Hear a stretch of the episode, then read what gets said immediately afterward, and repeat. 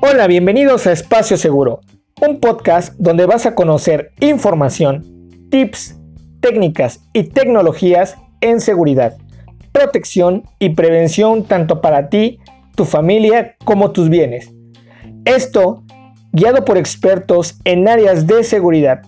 Soy tu asesor y amigo Daniel Espinosa y te estaré guiando en todo este proceso para que juntos hagamos de este un sitio, un lugar, un espacio seguro. Iniciamos.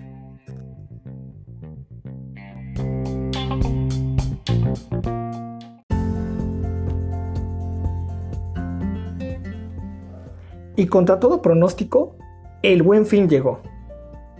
Sí, aún con motivo de la emergencia sanitaria generada por el COVID-19, la edición del Buen Fin 2020 comenzó.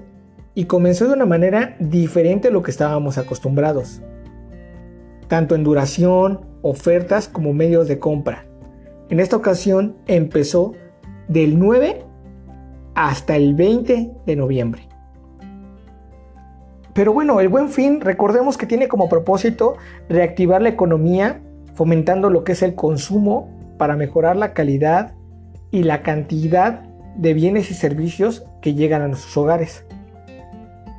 Pero también, y este es el tema más importante por el cual ocupa una posición en nuestro capítulo del día de hoy del podcast, el buen fin también involucra ciertos riesgos tanto para el consumo como para la venta de esos bienes y servicios y evitar a toda costa cualquier tipo de pérdida o factor de riesgo potencial.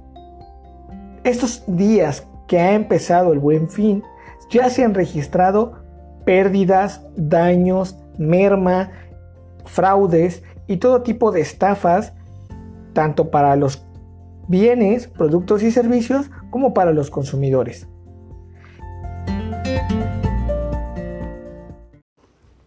Ojo, es por eso que, como cada año, la Profeco, la Procuraduría Federal del Consumidor, menciona en la Ley Federal de Protección al Consumidor, así como también al vendedor, así que mucho ojo, los requisitos que son obligatorios para cualquier tipo de oferta, negocio, compra, venta, cualquier tipo de intercambio comercial. Básicamente, tenemos que estar seguros del nombre comercial. Debe de ser visible, debe de ser conocido o debe de ser por lo menos que debe tener una razón social que se puede identificar. A todo esto debe tener un domicilio físico. Aunque sean compras por internet, tenemos que ver nosotros que el domicilio fiscal de ese lugar, ese almacén, esa tienda, aunque sea en línea, debe de tener un lugar, un centro de operaciones, unas oficinas que tengan un dominio físico y fiscal teléfono o medio de contacto. Muy importante, verificar que los teléfonos sean reales, que los teléfonos no estén dados de alta en la lista negra de Internet, que podemos nosotros también checar, googleando todo lo que son números de fraudes y de estafas y sobre todo lo que tiene que ver con el correo electrónico o medios de contacto que sean fidedignos, que sean creíbles y que sobre todo tengan pues ya bastante tiempo en su uso. Avisos de privacidad. Eso también es muy importante. Ante cualquier compra física como compra electrónica debe de venir un aviso de privacidad de todo lo que son datos tanto electrónicos como personales, tanto para el comprador como tanto para el vendedor. Información y contenido en idiomas. Es muy importante que la página que nosotros vamos a ingresar a realizar una compra, una transacción, una venta, es importante que cuente con información de contenido en idioma español.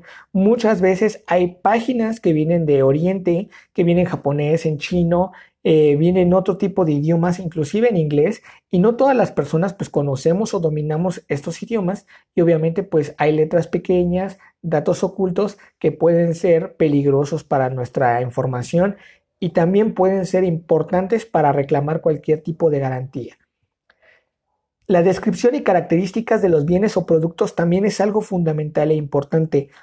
La descripción y características del producto que vamos a consumir o el producto que vamos a comprar o el producto que vamos a vender es importante. Debe de venir la descripción tanto física a detalle como también la descripción de todo lo que incluye la garantía o lo que protege la garantía. Si es que hay una garantía limitada, hay la adquisición de una garantía amplia, si hay alguna diferencia que se tenga que pagar, cuáles las características y el modo de uso, entre otras especificaciones. Entonces, sí es importante que si tenemos duda, por eso debe de haber un número de contacto o un correo electrónico donde nosotros podamos hacerle saber al vendedor o al comprador sus dudas.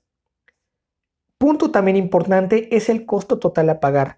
Recordemos que muchas veces vemos las promociones, vemos las etiquetas y nos basamos básicamente en lo que viene ahí en la página de internet, en lo que vemos en las etiquetas, en los anaqueles, en los mostradores. Pero bien importante es saber realmente el costo total a pagar, así como también si lo sacamos a meses, esto tiene que ver con meses sin intereses, qué tipo de crédito, la tasa. Es muy importante que conozcamos estos detalles para evitar caer en malos entendidos o en fraudes, ¿no? Muchas ocasiones vemos anuncios en, en, internet o ligas, nos vinculamos directamente al link, vamos y encontramos con que el precio ya cuando lo metemos al carrito o cuando vamos a hacer el pago tiene un costo de envío, tiene un costo de garantía, tiene un costo de protección de envío, etcétera, ¿no? Y el costo de lo que habíamos visto que era una ganga o una oferta realmente es un costo totalmente diferente. Se eleva, se duplica o hasta triplica. Precios de la moneda también es algo muy importante en la compra-venta. Hay que especificar muchas páginas de internet e inclusive aplicaciones en los móviles vienen con una cantidad de precio, ¿no? Te viene ahí a lo mejor un producto y viene ahí 1.90. Tú piensas que cuesta un peso con 90 porque viene en idioma español y porque pues por la ubicación de tu móvil. Sin embargo, cuando ingresas a la página de internet, te das cuenta que está en libras o que está en dólares o que está en yen. Entonces es importante ver que los precios sean en moneda nacional. Si también tenemos alguna duda o algo, es importante hacérselo saber tanto al cliente como al vendedor. Información sobre términos y condiciones también es algo muy importante. Cuando vamos a adquirir algún tipo de bien o servicio, debe de tener una factura debe tener un contrato de compraventa y es importante que esa información en términos y condiciones también tenga que venir escrito. Muchas veces no nos damos cuenta, a veces en la parte inferior de los tickets, en lo que es la factura fiscal, vienen algunos términos y condiciones para hacer válido tanto la devolución del dinero como la garantía. Los métodos de envío también es otro factor muy importante de determinar si ya va a ser una compra física y se queda en algún lugar para realizar la transacción en un punto de intercambio, si va a ser de determinada paquetería, si va a ser en alguna área que se encuentre fuera de la ciudad y a lo mejor no llega a la paquetería, pero puede haber una, una conexión con alguna paquetería o mensajería local o comunitario, es importante siempre quedar claro cuáles son los métodos de envío, cuánto, tiempo es la duración estimada del envío y sobre todo, qué incluye la protección y la garantía de ese envío. Otro punto también es importante es la cancelación y la devolución o el intercambio. Sobre todo este factor, porque muchas veces el producto no era la talla, no era el color, no era la forma, no eran las especificaciones que nosotros esperábamos. Entonces, como mencionábamos en la información en términos y condiciones, es importante aterrizar a lo que es la cancelación, devolución o cambio del producto. Y sobre todo lo más importante, pero que no hay que dejar a un lado todo lo demás mencionado, es la garantía de lo que realmente estamos consumiendo y la garantía de que nuestros datos van a ser utilizados para algo que realmente nosotros estamos dando autorización. Es por eso que el aviso de privacidad que mencionaba en un principio es importante, porque a través de esta información pueden encontrarse muchísimos factores en Internet que pongan en riesgo tanto nuestra integridad física como económica. En datos de la ANTAD, Asociación Nacional de Tiendas de Autoservicio y Departamentales, así como también AMBO, Asociación Mexicana de Venta Online, mencionan que en este buen fin hay muy buenas razones para hacer compras por Internet. Aparte de que evitamos aglomeraciones en centros comerciales y evitamos factores de riesgo por el tema de la pandemia, hay otros productos en línea que se ofertan de una mejor manera y que uno tiene una variedad de catálogos o de opciones para poder elegir. Según el ANTA, las razones para adquirir productos en línea es la compra del producto que te gusta y recogerlo en tu tienda favorita. Comprar a cualquier hora del día, ya sea por la mañana o por la noche. Ahorras tiempo en no ir a, a la tienda departamental, realizar compras desde cualquier lugar de la República Mexicana, ver si se encuentra en stock en tu, en tu zona o pueden traerlo desde otra zona de la República, revisar las reseñas de los compradores, que también es un factor muy importante, comparar los precios entre tiendas y servicios y encontrar productos que no están siempre disponibles, pero que por cuestión de temporada pueden obtenerse o pueden adquirirse. Bueno, la Asociación de Bancos de México menciona que durante esta temporada y todo lo que es el puente Guadalupe Reyes, es de una manera impresionante la circulación de billetes, monedas, tarjeta de crédito y todo tipo de pago que se encuentra en la actualidad. Y es importante generar una conciencia de prevención en materia de seguridad de la información que a hoy en día es vital y de suma importancia. Así que principalmente las recomendaciones son no instalar software pirata, aplicaciones que no tengamos ni idea de la reputación, de fuentes que no son muy confiables, que a veces aparecen en avisos, en páginas de redes sociales y sobre todo en sitios o portales que es la primera vez donde vamos a consumir. Otro tema también es muy importante, tener siempre actualizado nuestro sistema operativo, tener siempre el ordenador y la web protegido con antivirus, con anti-spyware y todo lo que tiene que ver con cortafuegos o protección de la VPN, si es que también nosotros estamos continuamente navegando. Es por eso que debemos de agregar siempre funciones que protejan tanto nuestras contraseñas, nuestros datos, desde nuestra computadora o desde nuestro Internet. Otro dato también importante es no utilizar computadoras en sitios o lugares públicos. Principalmente ahora en muchas partes de la República Mexicana han instalado zonas Wi-Fi donde puede uno realizar consultas, compras por internet en maneras de manera segura, según ellos, y sobre todo pues en aspectos públicos, en lugares abiertos, en plazas comerciales, en parques. Sin embargo, estos sitios no son muy seguros. Al ser abiertos pueden ser interceptados por hackers, por personas que buscan obtener cierta información de datos personales y pueden eh, tener asociación a nuestra banca electrónica, a nuestros datos bancarios y fiscales y puede darse el tema de un fraude. Si los datos bancarios están en tu dispositivo móvil, ojo, tu aplicación de tu banco, Asegura que tu dispositivo cuente con mecanismos de autentificación. Eso es muy importante. Asegurar que realmente todo lo que instalas está autentificado y sobre todo está protegido. También dónde almacenamos todos estos datos.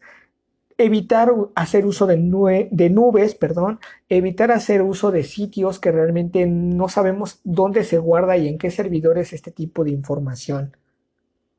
Si los datos bancarios, sobre todo, los tenemos en lugares anotados, eso créeme que es obsoleto, es complicadísimo y es un riesgo fatal a tu información. Así que olvídate de guardar el papelito en la cartera, en el pantalón, con tus datos, con tu contraseña, con tu NIP de tu tarjeta. Por favor, evita eso. Verifica siempre que la dirección URL del comercio donde estás ingresando sea legítima debes de revisar la fecha de creación del sitio web para evitar que seas sorprendido por alguna página de phishing o que también seas sorprendido por algún tipo de lugar de piratería electrónica. Otra opción muy interesante es, por favor, y creo que una vez lo mencioné ya en alguno de los podcasts, es la tarjeta virtual. Créanme que es una opción fundamental que deberíamos de utilizar todos al realizar unas compras por internet. La tarjeta virtual es una tarjeta de crédito o débito ofrecida por todos los bancos, si no es que ya en su mayoría todos, cuyo CBB, que es el código de verificación, cambia constantemente. No te dan, en algunas ocasiones no te dan el número real del plástico. Viene otro número de 16 dígitos que te dan o de 18 según sea tu tarjeta y tu clave de CBB de tus tres dígitos va cambiando continuamente.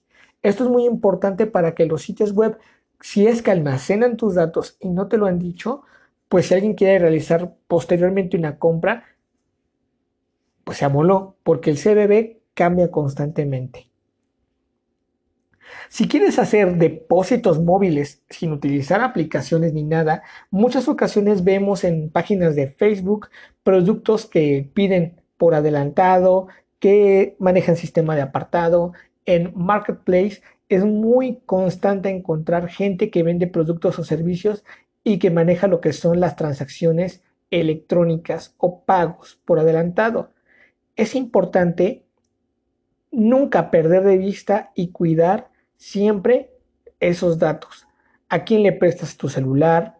Realizar siempre una copia de seguridad de los datos de tu dispositivo en áreas seguras.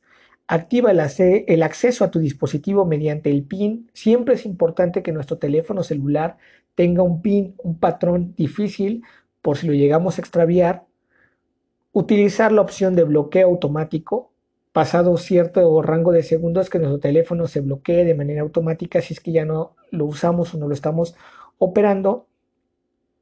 No enviar información sobre todo sensible a encuestas, entrevistas que nos llegan después de nuestras compras.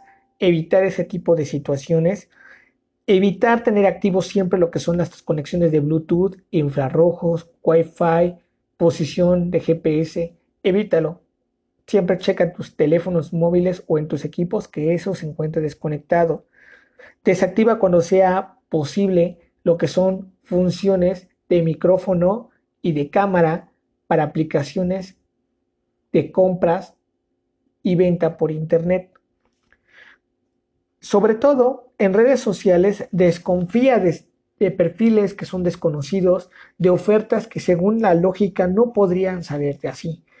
Un ejemplo que últimamente se ha dado es con las pantallas. En Marketplace hay una banda que es muy reciente ya, que vende pantallas, Xbox, productos electrónicos a unos costos burdamente bajos, ¿no? Ves pantallas desde mil pesos, dos mil pesos y son pantallas de 56, 32 pulgadas, ¿no? Y pantallas hasta Smart TV curvas. Entonces, es totalmente ilógico, ¿no? Si nosotros vemos pantallas, por muy baratas que sean en mil, dos mil pesos, ese tipo de descripciones, creo que no, no son lógicas. Sin embargo, ha habido gente que se deja llevar por la emoción, por la compra, y se cita con estas personas, aparentemente todo está bien, le entregan una caja cerrada con sellos, todos logotipos de la marca de la pantalla, en su, en su cara, abren la caja, se ve la pantalla, se ven los plásticos que protegen la caja, el unicel, el control, hasta los manuales, ¿no? De la caja. Y pues tú como comprador piensas que realmente hiciste la oferta de tu vida. Cuando llegas a casa te das cuenta o se han dado cuenta que la pantalla solamente es la carcasa. El producto interno, los dispositivos que lleva la pantalla no existen. Únicamente te vendieron el cascarón a quien reclamas esas páginas, esos perfiles falsos, se evaporaron, desaparecieron. Eso es una técnica muy común y no solamente con las pantallas, con celulares, con dispositivos electrónicos. Es por eso que tenemos que tener bien conocidos los perfiles, bien conocidas las reseñas y sobre todo si tenemos dudas, pues mejor evitar realizar cualquier tipo de transacción con personas que no conocemos y no identificamos. Sobre todo evitar también como vendedor ciertos aspectos o ciertos puntos que pueden poner en vulnerabilidad tus ingresos o tu mercancía. Si vendes por internet, es muy importante que tengas bien claro los lineamientos de cómo, dónde y a través de qué proceso se realiza la compra. Asegúrate de que realmente los datos de la persona sean los correctos para poder hacer el envío. Si te quedas de ver con una persona para realizar la transferencia, la compra o lo que es el intercambio, procura que sea en un lugar seguro, en un lugar público, donde haya vigilancia y sobre todo que no estés solo. Procura siempre ir acompañado de alguien que te mantenga vigilado o que te mantenga atento a la distancia. Esto también va para los compradores, no solamente para los vendedores, ¿ok? Y otra clave también fundamental es que no muestres todas tus, tus cartas, ¿no? Si necesitas, eh, sobre todo para las personas que venden productos de alto valor como relojes, joyería o electrónicos, acuerda con el cliente qué opciones tienes y cuáles son los que realmente le interesan para llevar exclusivamente esos. Evita llevar tu auto con todo y abrir la cajuela y mostrar todo tu repertorio.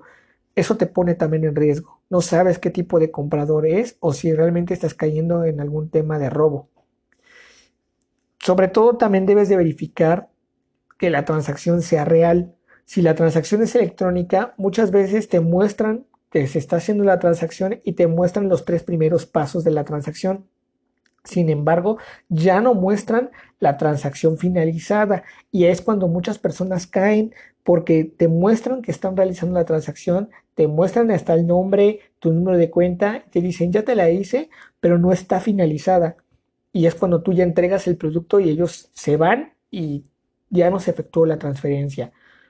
Otra, es ya poco común pero de preferencia evita tener transferencias bancarias o compras con todo lo que tiene que ver con cheques. Muchas de las fraudes que se dan en compras, e inclusive millonarias, se dan a través de cheques falsos o cheques sin fondo. Evítalo. Si también sobre todo realizas los pagos, que es lo más común en efectivo, procura llevar un plumón, un lapicero especial para poder verificar la autenticidad de los billetes, evitando que te metan un gol con billetes falsos y que sobre todo pues termines perdiendo no solamente tu mercancía, sino también hasta tu ingreso. Es importante también verificar que los lugares, los sitios donde tú te citas, conoces las rutas de acceso y las rutas de salida. En caso de cualquier dificultad, sepas para dónde huir o dónde pedir ayuda. También algo fundamental que debemos de tener en claro para cualquier tipo de transacción es que tanto el vendedor como el comprador deben de estar de acuerdo en la cantidad acordada. Muchas veces ya llegan al lugar, se ponen de acuerdo en el precio, regatean y lo que realmente generan ahí es que están más tiempo, están mostrando los productos, la persona no está seguro si lo va a adquirir o no y sobre todo que al momento ya te hicieron gastar tu tiempo, tu gasolina o los medios que hayas utilizado para poder llegar al lugar. Es importante por eso ser muy claro con la persona del precio, descripciones, características, costo total, costo de envío y todas las especificaciones que te en un principio. Y sobre todo, no hay que tener miedo, simplemente hay que tener el ojo para poder analizar, percibir situaciones que son totalmente raras, que no son comunes. Usar nuestro sentido común es algo que nos va a ayudar mucho a disfrutar en esta temporada de nuestras compras, de nuestras ventas, porque sí lo necesitamos. Necesitamos mantener esa línea funcionando que es el comercio. Principalmente para muchos estados de la República es un tema fundamental para la reactivación económica. Hagámoslo de una manera responsable y hagámoslo de una manera segura.